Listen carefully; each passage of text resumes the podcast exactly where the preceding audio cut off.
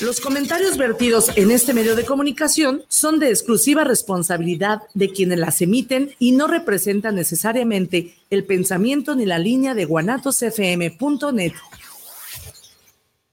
Semillas JS presenta su programa Luz y Suelo, en donde hablaremos de temas relacionados con el campo y la ciudad. Comenzamos. Muy buenas tardes, una vez en este programa de Luz y Suelo, donde se presentan programas relacionados con el campo mexicano, con el campo en forma, en forma general, en forma universal.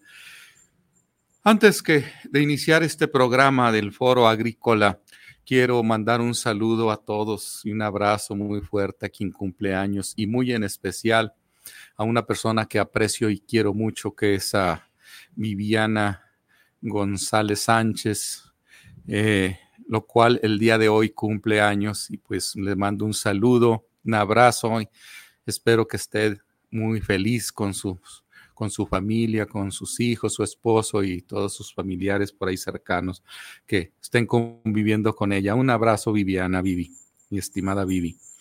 Eh, también quisiera hacer, antes de iniciar este programa, quiero señalar que venía yo el otro día de Nayarit, el, domingo precisamente, venía de, Nayarit y, me tocó ver una caravana eh, que venían desde Sonora, camionetas pick-up, todas cargadas de víveres, este, y con unos letreros que decía, somos guerreros, somos guerrero. Este, eh, me sentí muy este, emocionado el ver esa fraternidad para nuestros eh, hermanos del estado de Guerrero, principalmente el puerto de Acapulco, por esta situación crítica que se está viviendo con el huracán que, que, ocurrió y que quedó prácticamente devastado la mayor parte del puerto. Y pues me sentí, eh, obviamente no quisiera que pasara eso, pero la solidaridad de todos los mexicanos hacia eh, puerto de Acapulco, pues es importante y me, daba, me dio mucho gusto ver esa caravana de, de vehículos con, con víveres para allá y pues me gustaría que nos solidarizáramos todos los mexicanos para apoyar. Es bien sabido que para cualquier gobierno, independientemente de qué gobierno sea, es muy complicado atender eh, rápidamente o tan eficientemente como se quisiera por las necesidades que se tienen de, de, principalmente del agua, de la luz, de la, de la, del alimento. Eso se requiere de, eh, desde el momento mismo que ocurre la tragedia, ya está eh, habiendo la necesidad de todo eso y es casi imposible para los gobiernos atender exactamente en el momento oportuno. Y eso hay que entenderlo y también quiero mandar un mensaje a todos los políticos que definitivamente tengan en consideración que en estos momentos de críticos debemos de jalar en el mismo sentido, en el mismo camino, independientemente de los colores y de las ideologías, eh, el sentir eh, la tristeza, la, no, la, necesidad de esas situaciones eh, naturales que suceden y que son imprevistas, que no puede uno ni siquiera prepararse uno en ningún momento, pues no lo ideal es unirnos todos en esa fuerza y no andar con cosas de políticas eh, erróneas, sino que eh, trabajar en un mismo sentido. Entonces eso es lo que debemos hacer y es un mensaje que me gustaría hacer a todos aquellos que me escuchan y que pongamos nuestro granito de arena para que esto muy rápidamente se restablezca y lleguen a la normalidad y sobre todo pues aquellas personas que perdieron, eh, perdieron su, su, aparte de sus bienes, alguna persona, pues mi más sentido pésame y pues a salir, a sacar fuerzas de donde sean para salir adelante. Bueno, Vamos a, vamos a iniciar con, eh, con este tema de lo que es el foro agrícola. Bueno, lo puse así como foro agrícola, pero voy a hablar este, principalmente de los foros que realizamos o que se realizan en las instituciones oficiales, en, las, en los institutos y todo para eh, dar a conocer eh, principalmente todo lo que, lo que se genera en una institución. Eh, el, foro, voy a hablar específicamente del séptimo foro que se organiza eh, cada año en el Centro Universitario de Ciencias Biológicas y Agropecuarias a través el Instituto de Ciencia y Tecnología de Semillas del Departamento de Producción Agrícola. sabemos nosotros que todas las instituciones oficiales tienen generalmente tres eh, ejes sustantivos, tres objetivos principales que son lo que es la docencia, que es el primer, primer término, que es mm, generar el recurso humano, generar este, los profesionistas, generar eh, la, persona que eh, a través del tiempo de estancia en esa institución va a adquirir, va a generar va a aprovechar toda esa experiencia de los maestros, de, los, de las investigaciones que se hacen para aprender. Y eso pues es la docencia la responsable de eh, proporcionar, eh, eh, facilitar todo lo que viene siendo el conocimiento científico y tecnológico para su desarrollo profesional. Sin embargo, también se tiene otro factor importante, otro objetivo, otra eje esencial en, esta, en estas instituciones, que es la investigación. La investigación se encarga de llevar a cabo este, investigaciones eh, relacionadas con los, eh, las necesidades que hay en el campo, las necesidades que hay en, en el sector. Eh, al mismo tiempo que tiene que cubrir esas necesidades, también tiene que generar eh, nuevas tecnologías que ayuden al desarrollo del campo mexicano. Y en esas investigaciones hay dos tipos de investigación principalmente, la investigación básica y la investigación aplicada. Eh, o de generación de tecnología. Y la investigación básica pues se refiere exclusivamente a hacer eh, el conocimiento básico como por ejemplo, eh, este, hacer investigación de las funciones fisiológicas eh, para desarrollo de la fotosíntesis, para el desarrollo de, del aprovechamiento de un, de un nutriente y cómo funciona o cómo se desarrolla o cómo interactúa con, el, eh, con, con, la nutrición de la planta para que desarrolle un tipo de proteína, un tipo, un, algún tipo de aminoácido, alguna enzima. En fin, son investigaciones que van mucho, muy este, finitas y científicas que se tiene que generar. De ahí surge la investigación, los artículos científicos que se tienen que dar a conocer. Toda aquella investigación que se hace y no se difunde o no se publica, prácticamente es una investigación que no, no sirve de nada porque eh, son gastos innecesarios y no se da a conocer el beneficio que puede llegar a generar esta investigación básica. La investigación básica es aquella también que se puede llegar a generar materiales transgénicos, no se me asusten mucho cuando yo hablo de transgénicos, porque los transgénicos nos han metido en la cabeza ante la sociedad que son malos, que son negativos y definitivamente no. Hay transgénicos que son necesarios, como por ejemplo hay bacterias transgénicas que son las responsables de limpiar los océanos en los derrames que hay de, petróleo de hidrocarburos y esas bacterias transgénicas son las encargadas y las responsables de limpiar los océanos, de quitar, eh, de, eliminar todos esos hidrocarburos que hay en derrames, generalmente en pozos petroleros, eh, principalmente. Eh, también tenemos este, materiales transgénicos en los, en los vulgaritos, en los que generan los yogurt, y definitivamente son necesarios y no causan ningún problema. Así definitivamente podemos señalar una serie de, de alimentos que son transgénicos y no precisamente son negativos.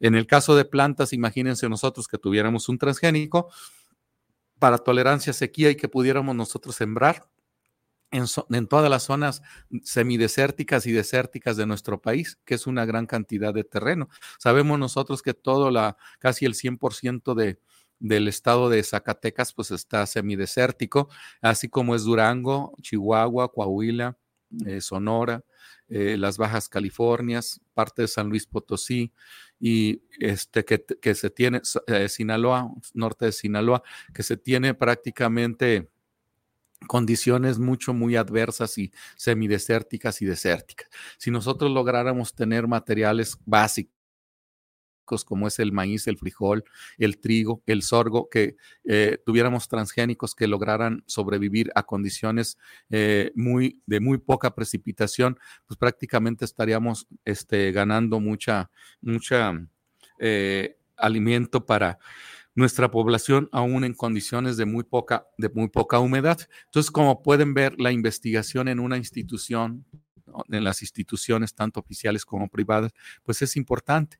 Y esta investigación básica, eh, la suma de todas las investigaciones que se llevan a cabo en el mundo, pues van haciendo la suma de todos los avances, los avances de la ciencia, los avances de los fenómenos eh, científicos que, ocurren en el mundo y que se puede dar a través de la ciencia básica. Eh, también tenemos nosotros la, la, la investigación tecnológica,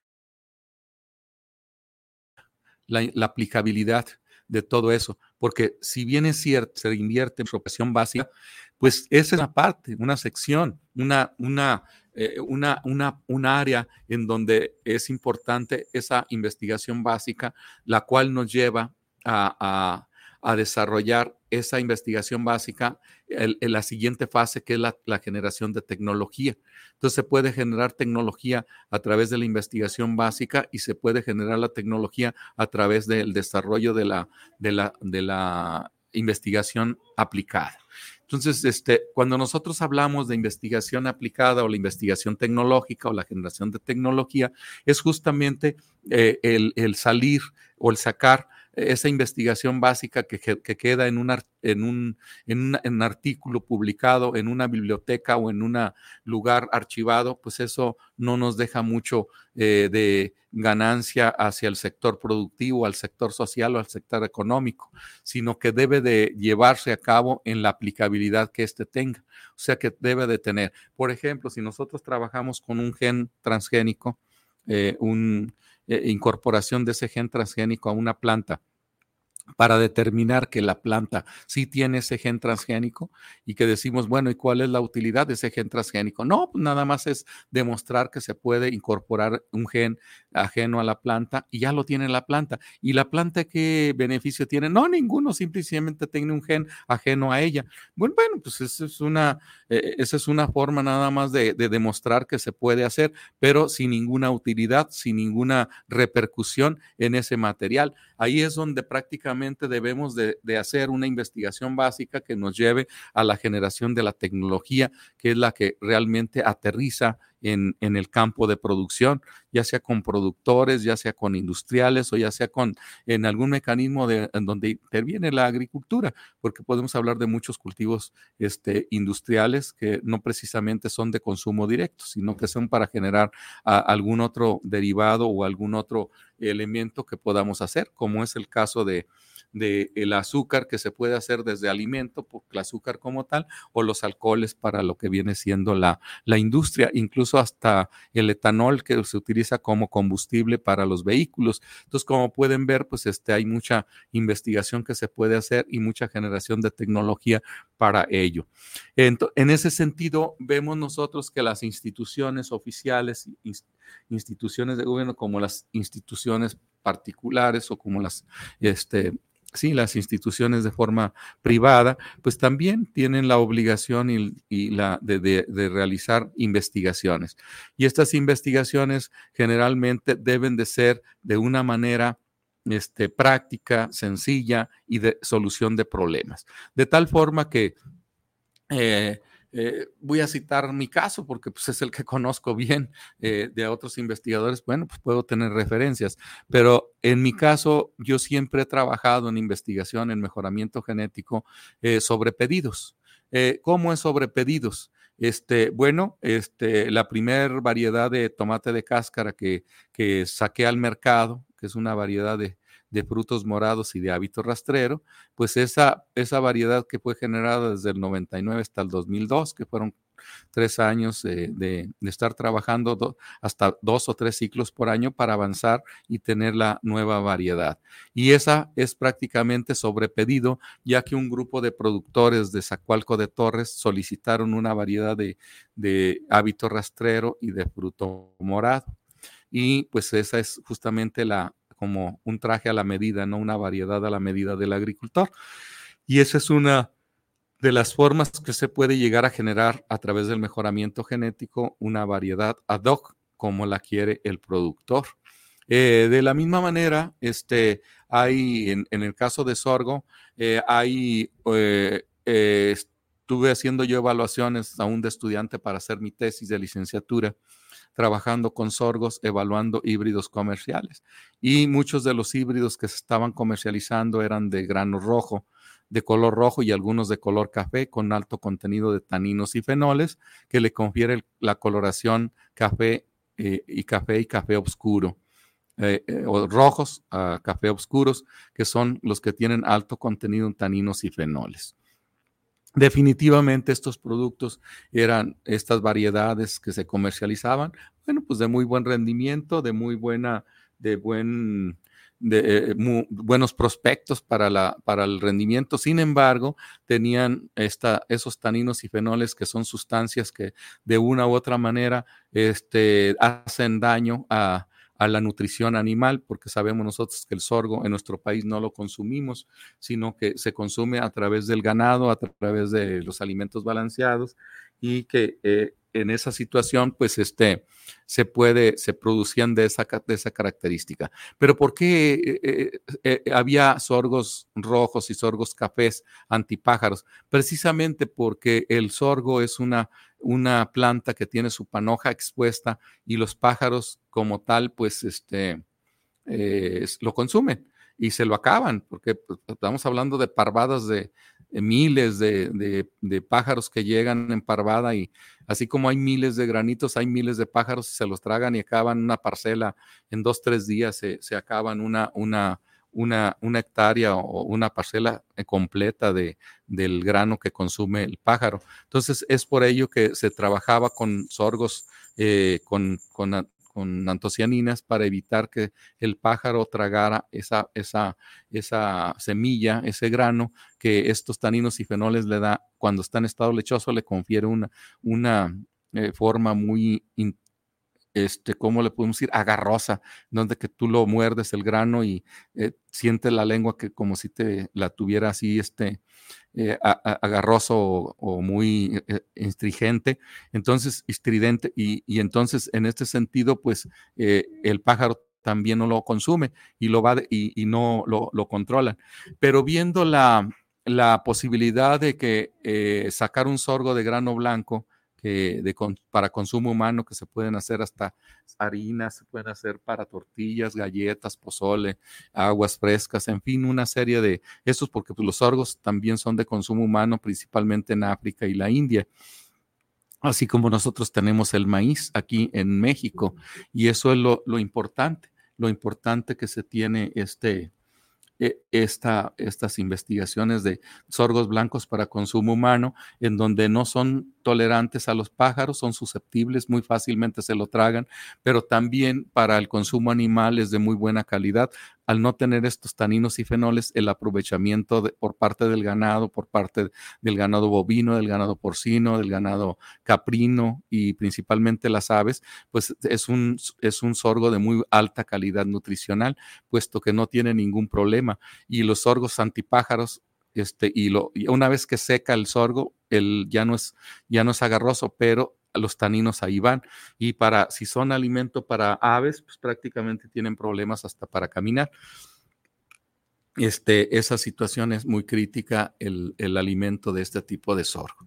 Y pues definitivamente se, eh, se empezaron a, a solicitar sorgos de grano blanco para tener buena calidad y nos dimos a la tarea de, pedir solicitar material el ICRISAT, que es un centro internacional que se encuentra en la India, nos mandan líneas segregantes de color blanco para que nosotros por selección y evaluación lleguemos a tener variedades de, grano blanco para consumo humano y de muy buena calidad para el consumo animal.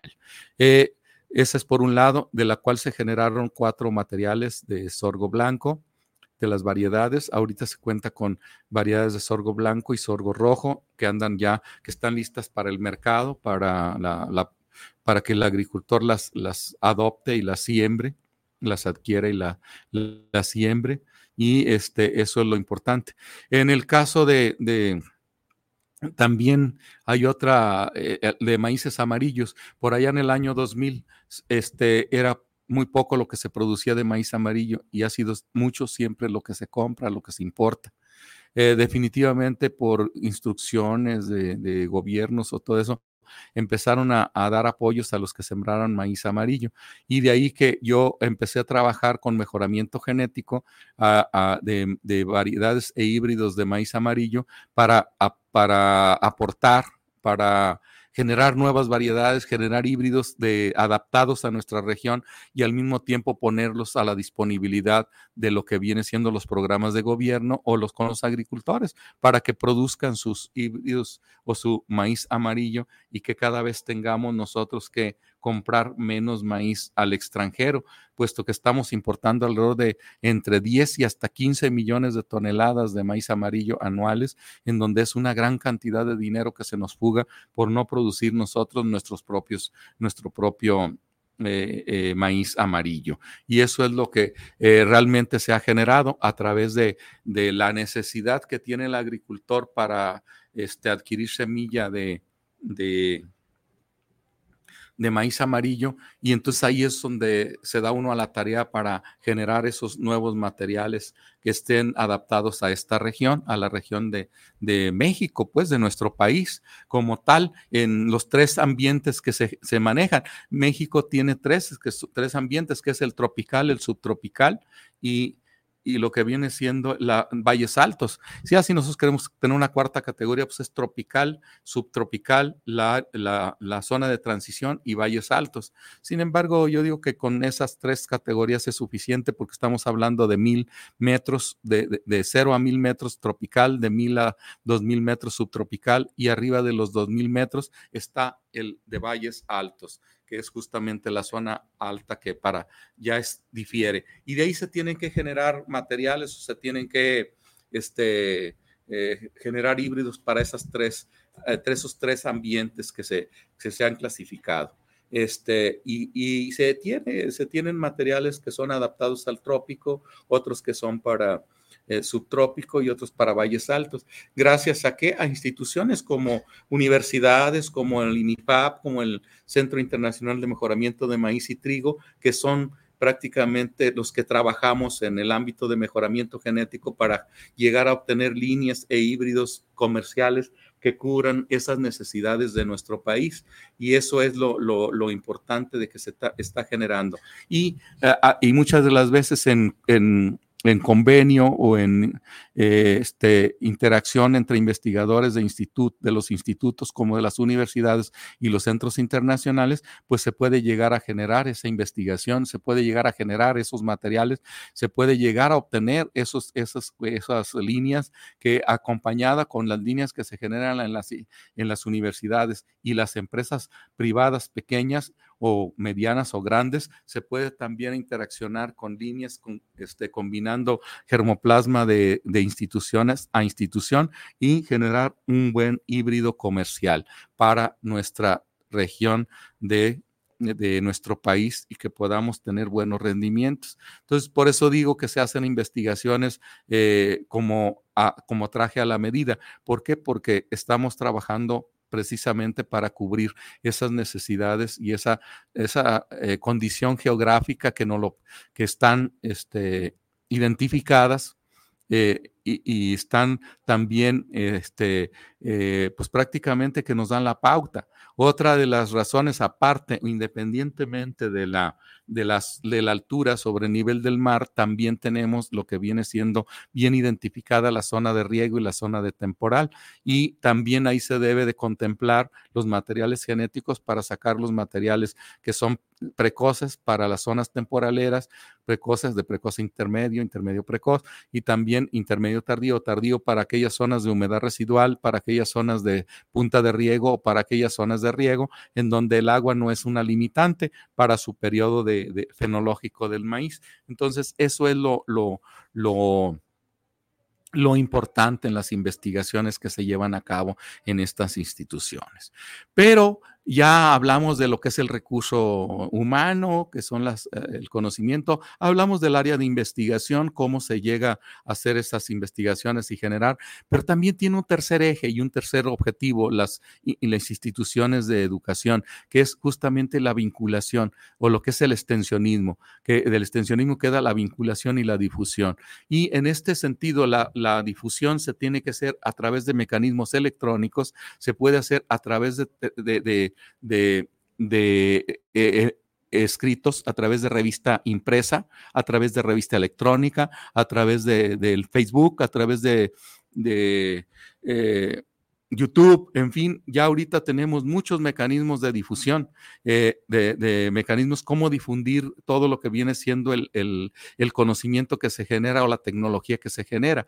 Y eso es a través de los servicios, a través de los, del extensionismo que, que se tiene. Eh, en, la vinculación. Pero aparte de vinculación, aparte de la, perdón, de la difusión, y luego también viene la vinculación. ¿Por qué? Porque al generar una tecnología, esta institución se puede vincular con el sector social, se puede vincular con el sector eh, empresarial, se puede vincular con el sector eh, productivo y en el sector gubernamental y se puede hacer esos convenios para la generación de la tecnología y cuáles son los mecanismos de transferir esa tecnología de la institución a cualquier otra área y tener bien claros los mecanismos de, de, transferencia tecnológica, como lo es este, esa, esa tecnología que se genera. Entonces, se tiene, debe de tener bien claro. Además, también de la, de la, de esta vinculación, pues se debe de tener una, una, a, través de los convenios y todo lo demás, se debe de tener lo que viene siendo la, la, difusión, como ya lo habíamos dicho. En fin, como pueden ver, una institución pues tiene los tres elementos básicos, los tres objetivos básicos o los tres ejes, como querramos llamarle, pero sabemos nosotros que debemos de tener este, esa, esa, esa, todo ese, ese engranaje, toda esa, esa situación que, debemos de contemplar.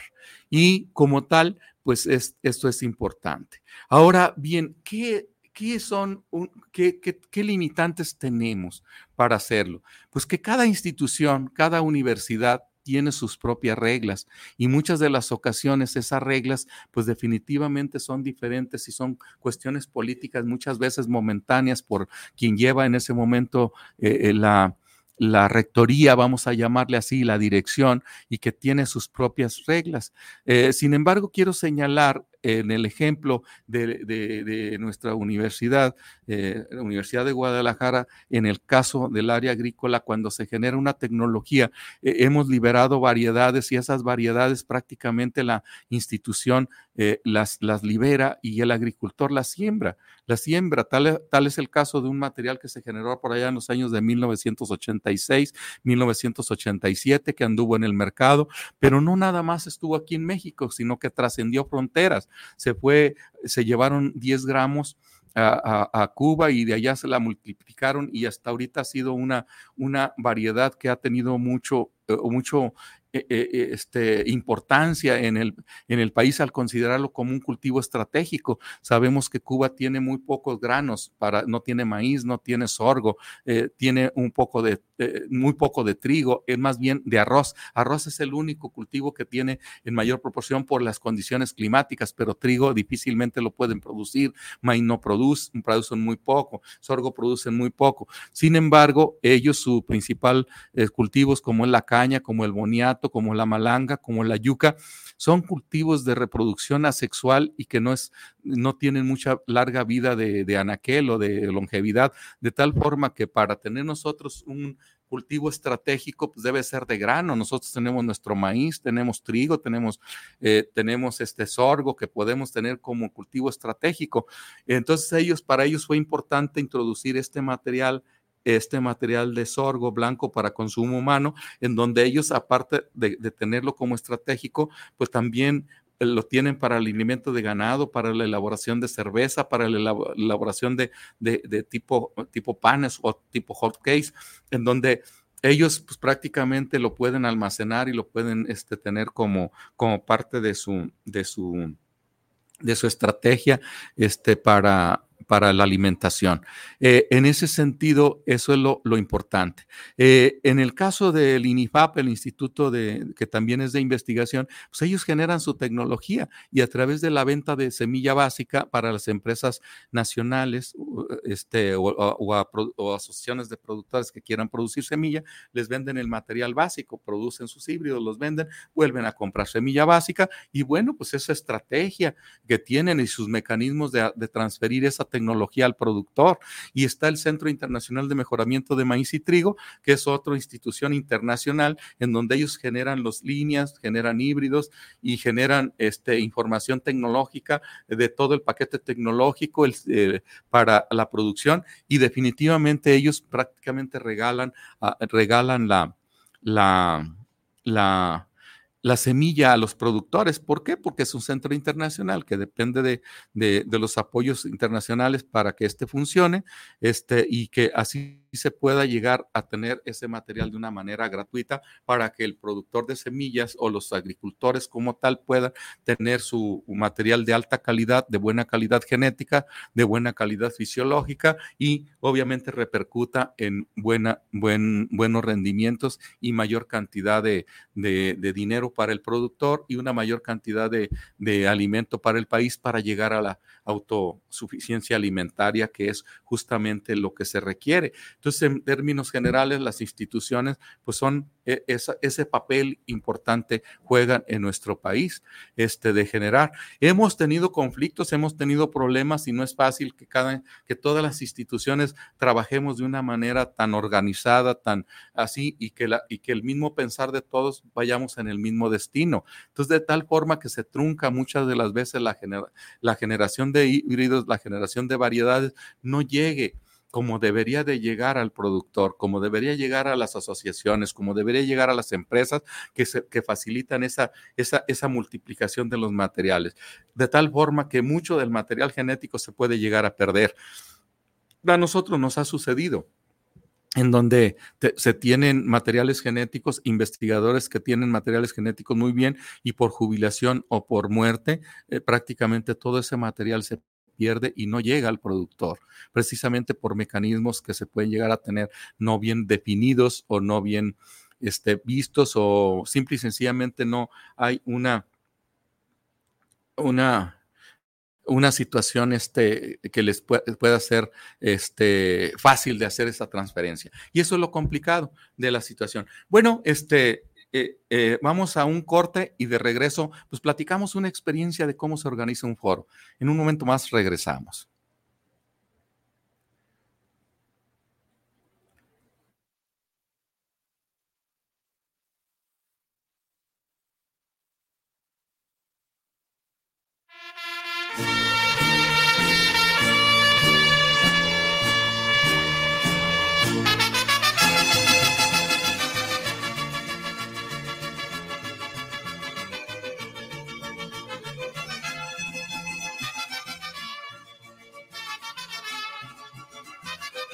Desde 2021 alzamos la voz los plagios de diseños y símbolos tradicionales que son de las comunidades artesanales. Original es el movimiento cultural de México impulsado como una política pública de la Secretaría de Cultura. Original también es un evento donde cerca de mil artesanas y artesanos de comunidades de todo el país tendrán un espacio de diálogo y de colaboración profesionales y creativas. Del 16 al 19 de noviembre en el Complejo Cultural Los Pinos. Consulta original.cultura.gov.mx. Secretaría de Cultura. Gobierno de México.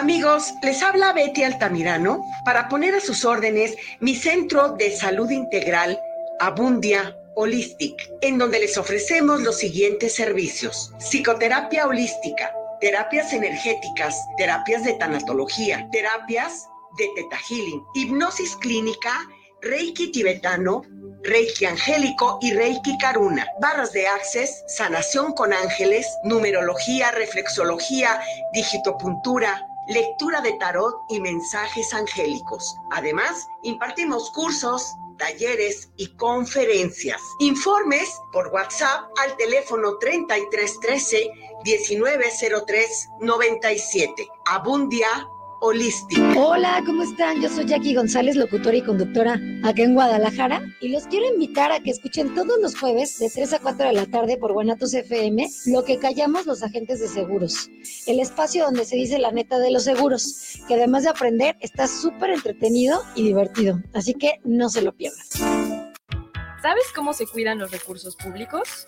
En el Gobierno de México, la Secretaría de la Función Pública supervisa la aplicación de mecanismos de control. Entre ellos, comités de Contraloría Social, comités de ética, la bitácora electrónica de seguimiento de adquisiciones y a obra pública y los sistemas de denuncia ciudadana. Control interno. Cuidamos la honestidad y la eficacia en el servicio público. Gobierno de México. Te invitamos todos los sábados en punto de las 8 de la noche en tu programa Movimiento de Dementes, donde tendremos a grandes invitados donde juntos aprenderemos en la señal de Guanatos FM. Oye, ¿no sabes cuánto cueste más o menos una banda de tiempo para mi platina? La verdad no, pero sí conozco un lugar donde las refacciones y accesorios Nissan originales y extranjeras tienen los mejores precios y además, si no lo tienen, te lo consiguen. Ah, ¿dónde? Pues en Autopartes Nissan El Catiche. Uh, pues entonces vámonos, ¿qué esperas? Primero hay que llamarle al 3672-3341 o al 1202-4401 y si tiene tu banda, pues vamos por ella a Carretera Saltillo 325-C en la Colonia Auditorio. Si te interesa la justicia y los derechos humanos, participa este noviembre en la Feria Internacional del Libro Jurídico del Poder Judicial de la Federación. Podrás conocer las novedades sobre el derecho y su aplicación, sumarte a presentaciones de libros y encontrar ejemplares de más de 20 editoriales. Acompáñanos del 15 al 17 de noviembre en Avenida Revolución 1508, en la Ciudad de México. Ingresa a www.scjn.gov.mx para saber más, porque tu derecho es saber. Poder Judicial de la Federación. Atrevida, formal, divertida, única. ¿Cuál es tu estilo? Estela Boutique tiene la moda que buscas. Ropa importada y de línea que resalta tu belleza y personalidad. Comprueba nuestra variedad, calidad y precio justo. Te esperamos en Venustiano Carranza, número 696, en la Colonia Constitución. Nuestra línea telefónica está a tus órdenes. 9627-4131. Búscanos en Facebook. S-T-E-L-L-A-Boutique. Estela-Boutique.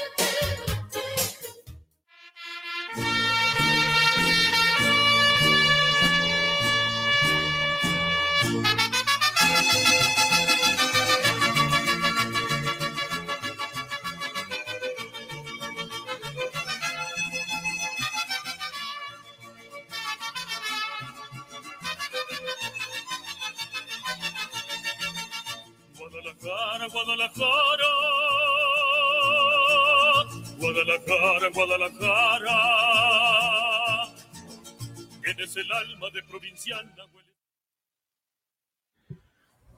Aquí tenemos Mariano Dubois, dice, un saludo al maestro. Pues un saludo, Mariano, para ti. Tenemos también aquí que José Luis Ramírez, saludos al programa, saludos al ingeniero Sánchez, escuchando el tema de hoy. Pues un saludo también a José Luis. Es interesante que este, tener sus mensajes y sus um, eh, comentarios.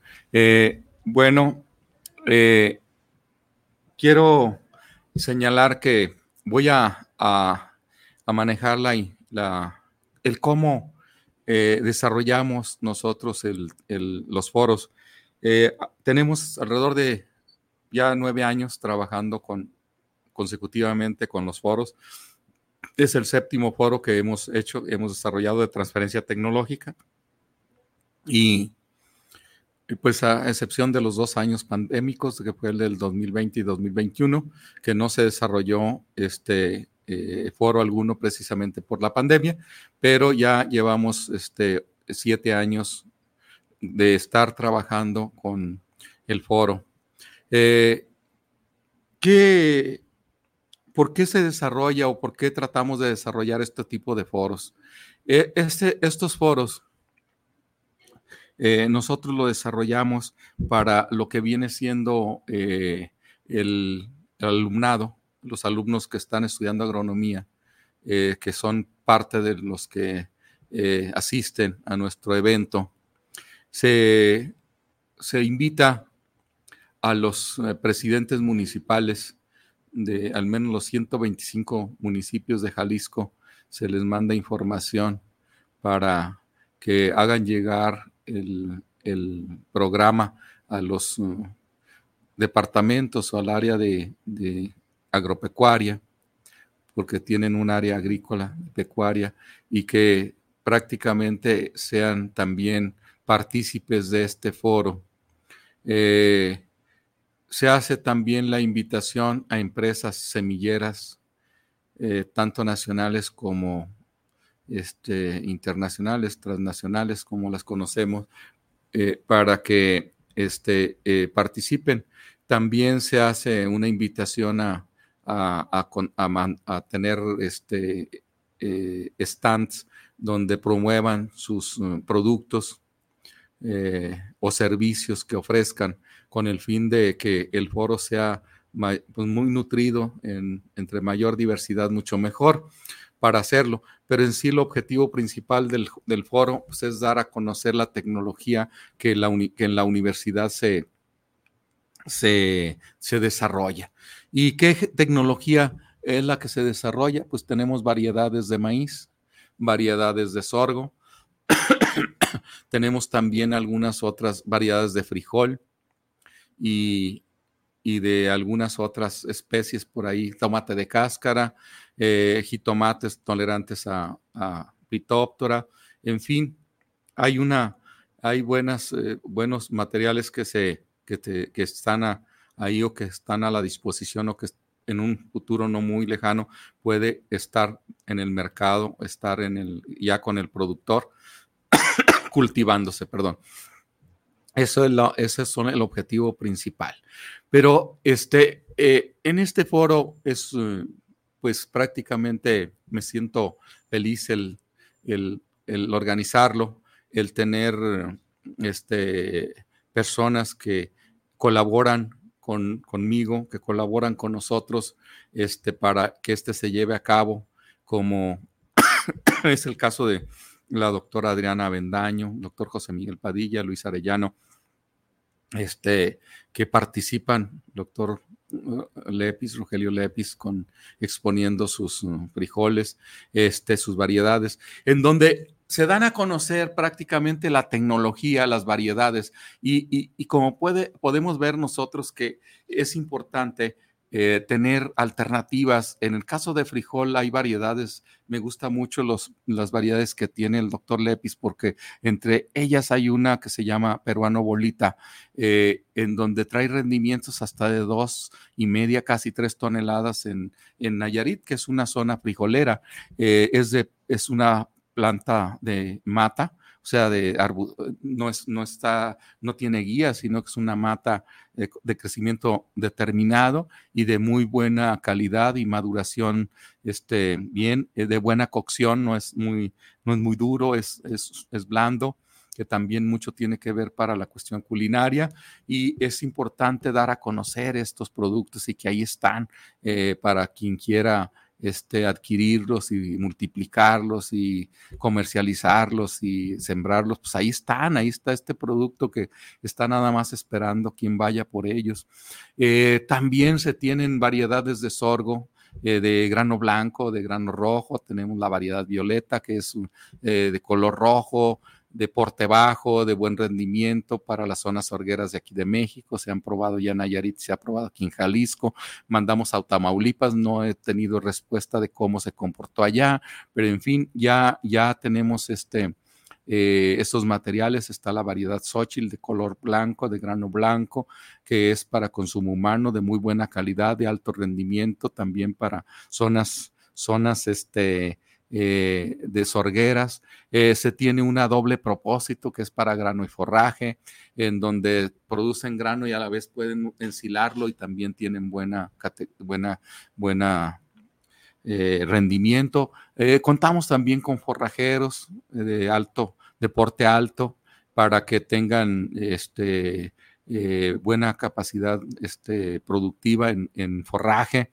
En fin, se tiene también híbridos de maíz de, para eh, preferencia temporalero, pues la mayoría de nuestros cultivos en México es temporalero y pues ahí se tiene prácticamente la, estos materiales a disposición de, de ellos y eso es lo, lo, lo, relevante. Se cuenta también con, con materiales de, de, tomate de cáscara, tenemos poca semilla, este, pero al fin eh, ahí están los materiales, están caracterizados, están identificados y están registrados, incluso materiales milperos que están agarrando mucho énfasis o auge en, la, en el cultivo de ellos por su valor agregado que tienen.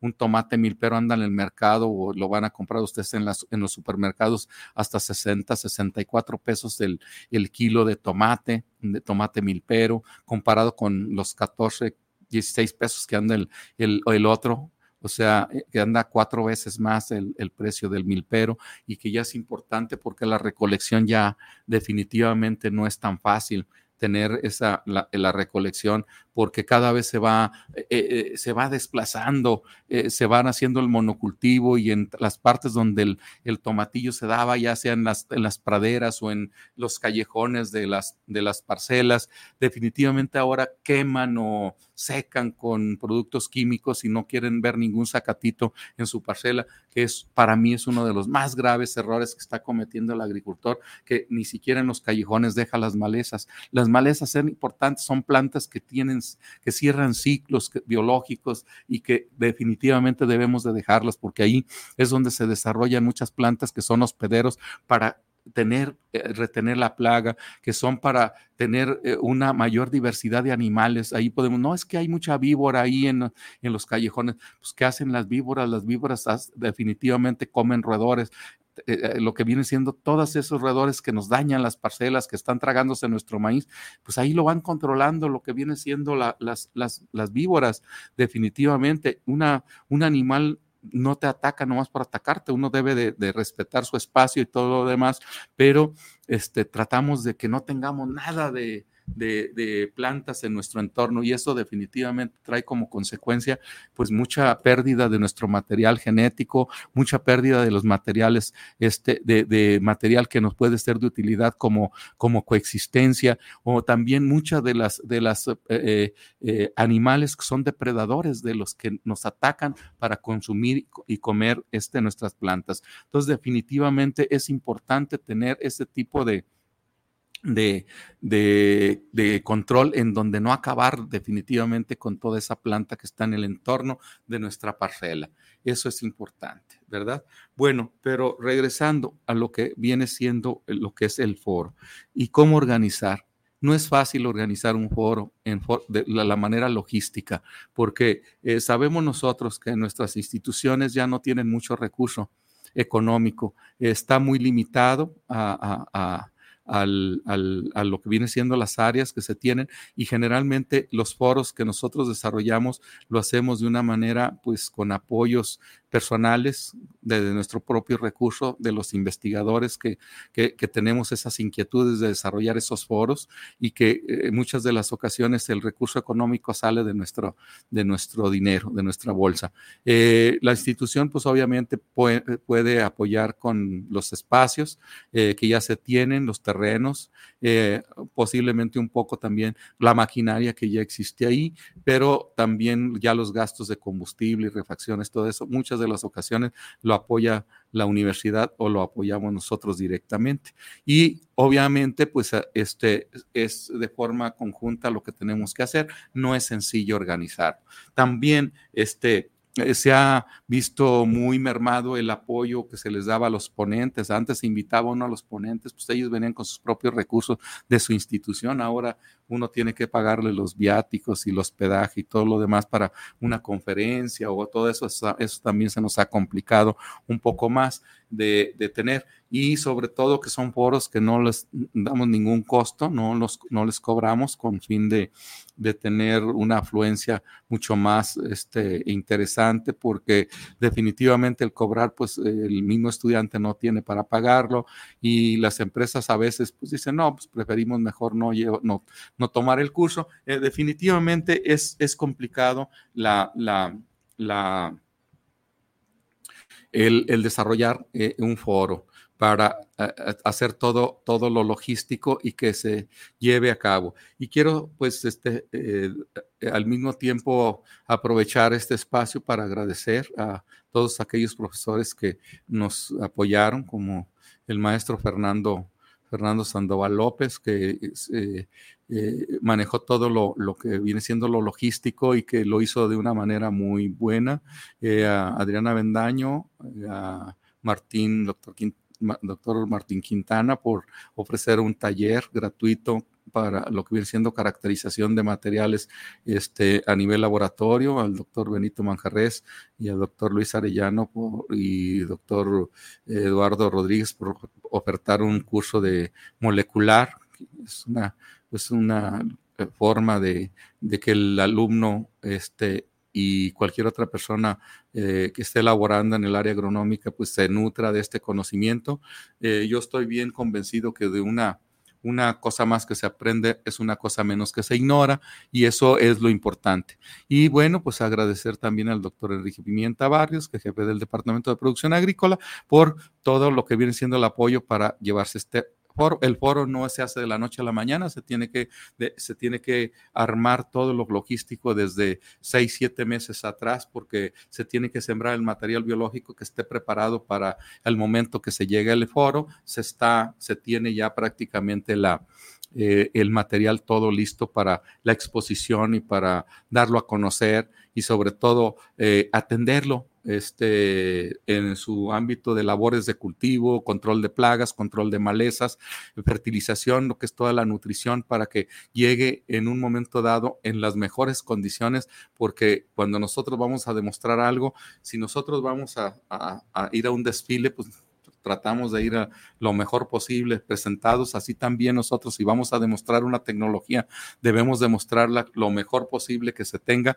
su máxima capacidad de rendimiento, su máxima capacidad de sanidad o según lo que estemos presentando y eso es lo importante. Eso es justamente lo importante que se debe de tener. Entonces, este, pues, este, pedir a todo eh, quien nos escucha y todo eso, pues, entender y sobre todo asistir a esos foros, este, dar a conocer los foros si es que tienen la posibilidad, porque se invierte mucho tiempo, mucho recurso y es importante la asistencia y el aprovechamiento de todo ese, ese trabajo que se tiene para generar esta tecnología y que llegue al productor, que pueda tener ese canal de, llegada a lo que viene siendo eh, el, quien lo va a necesitar o quien para fue o, o que fue hecho exprofeso para los productores y que llegue, que no sea en vano todas esas desvelos, esas investigaciones para llegar a generar algo que sea de utilidad y que quede almacenado en un en un archivero o echándose a perder la semilla. Bueno, pues este el tiempo se nos ha agotado. Josefina Sánchez, saludos al ingeniero por su programa. Eh, Víctor Daniel Ochoa, saludos para el programa desde Tlaquepaque Centro. Pues Víctor Daniel Ochoa, Josefina Sánchez, a José Luis Ramírez y a Mariano. Un saludo para todos ustedes y nos vemos el próximo martes. Hasta pronto.